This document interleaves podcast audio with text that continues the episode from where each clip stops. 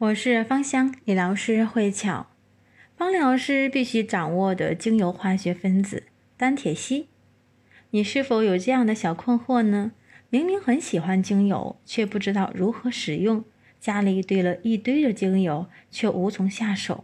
身体呢，明明不舒服，比如咳嗽、感冒、发烧，或者是肌肉酸痛，却不知道哪一款精油最适合自己的症状。使用精油是想让自己的生活越来越好、精致、身心合一。最后呢，家里却是一堆闲置的精油，反而成了自己的负担。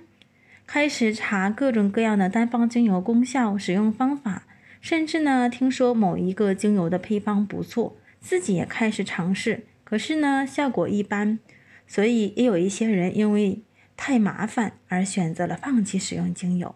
其实呢，精油虽然说种类很多，但是它们有一定的规律。记住它们的功效，其实是有方法的。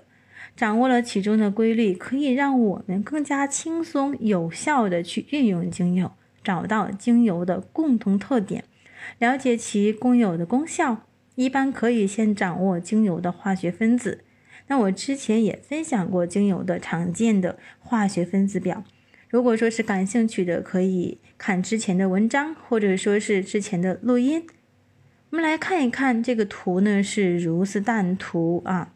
最右边的是为阴性的芳香分子，一般具有消炎、抗痉挛的功效，也特别让人容易感到安心、镇静，适合处理各种外向型的一些情绪的问题。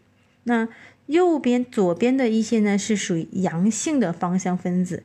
具有呢抗菌补气的一些效果，容易呢让人感觉到激励振奋之感，特别适合处理内缩型的一些问题。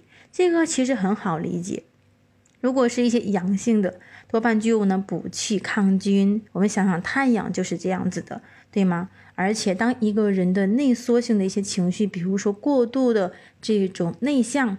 多去走一走，晒晒太阳，就可以让我们对这个生活，或者说是对这种生活的态度更加有激情，就是这样子的。那偏上方的呢，在生理层面来讲是非常的利脑，可以强化大脑的活力，使其思虑清晰。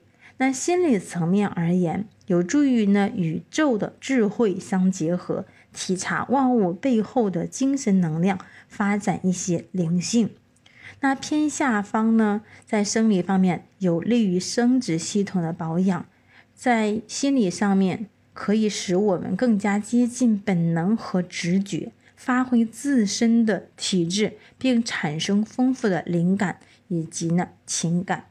在中间的地方啊，分子是比较大。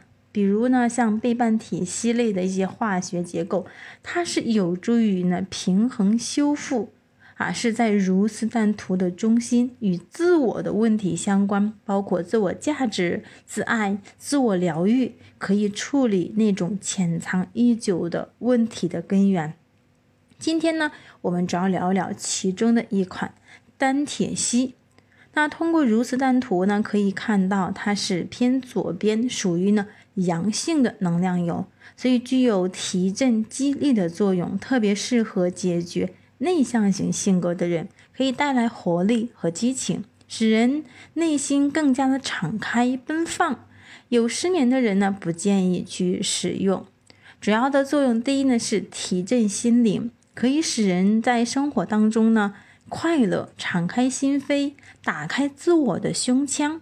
打开后呢，脑部清醒、快乐、振奋情绪，自然而然回归，可以用一种笔直的姿态去面对世界，然后把焦虑进行一个转化，提高呢行动，用行动来去消除恐惧。第二呢是强化淋巴系统，淋巴呢是体内的清道夫，可以排除垃圾，输送白细胞，提高身体的免疫力。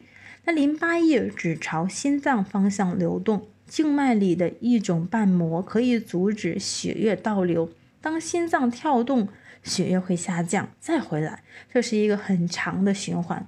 单铁吸可以增加血管壁的弹性，增加血液循环，更好的去疏松淋巴液，从而呢去强化淋巴的效果。第三，改善静脉回流循环的问题，像静脉曲张啊、瓣膜受损，属于呢静脉回流受阻。当心脏能力比较弱，没有更强的动动力，使循环更快，不能够呢使血液上升进入到瓣膜之后再下落，尤其呢是下肢的静脉的一种瓣膜。一般静脉曲张很容易发生在下肢，就是这样的一个原因。血液的速度以及呢推动不能够很好的去到达我们的下肢，所以更容易引发这样的一些问题。单铁系的精油呢，可以加强和保护静脉的回流，静脉里的瓣膜可以防止呢血液的一个倒流。那第四呢是分泌皮质醇。大脑研究专家呢都知道，精神问题呢是脑部失衡引起的。神经传导物质呢是大脑细胞沟通所需要的荷尔蒙，像多巴胺、血清素以及呢肾上腺素是身体的一个加油站。肾上腺素分泌皮质醇，它位于肾的上方，与害怕、生气、愤怒、不安是有关系的。分泌不足呢会焦虑、自律神经失调导致的抑郁。精油呢，可以使身体分泌，让人呢有动力和能量，提高行动力和身体的应急能力。第五呢是祛痰、杀菌以及呢抗感染，可以缓解支气管充血，以及特别是张息，可以减少呼吸道黏膜的分泌，也不会使黏膜过于干燥，缓解感染，镇静呼吸道充血。哮喘避免可以使用，因为呢会分泌更多的粘液，使气管充血，造成强烈的咳嗽，帮助身体对抗有害的物质，保护机体。那常见的单铁烯精油有芸香科的，像柠檬、莱姆、葡萄柚、红桔、佛手柑、甜橙、日本柚子；松柏科的欧洲赤松啊、丝丝柏、黑云杉、杜松浆果；伞形科的白芷。像石螺、胡荽、茴香、黑胡椒、欧白芷根，以及橄榄科的印度乳香、巴西乳香等等。关于更多的精油以及手工护肤，我们后期来分享。如果你感兴趣，可以加我的微信。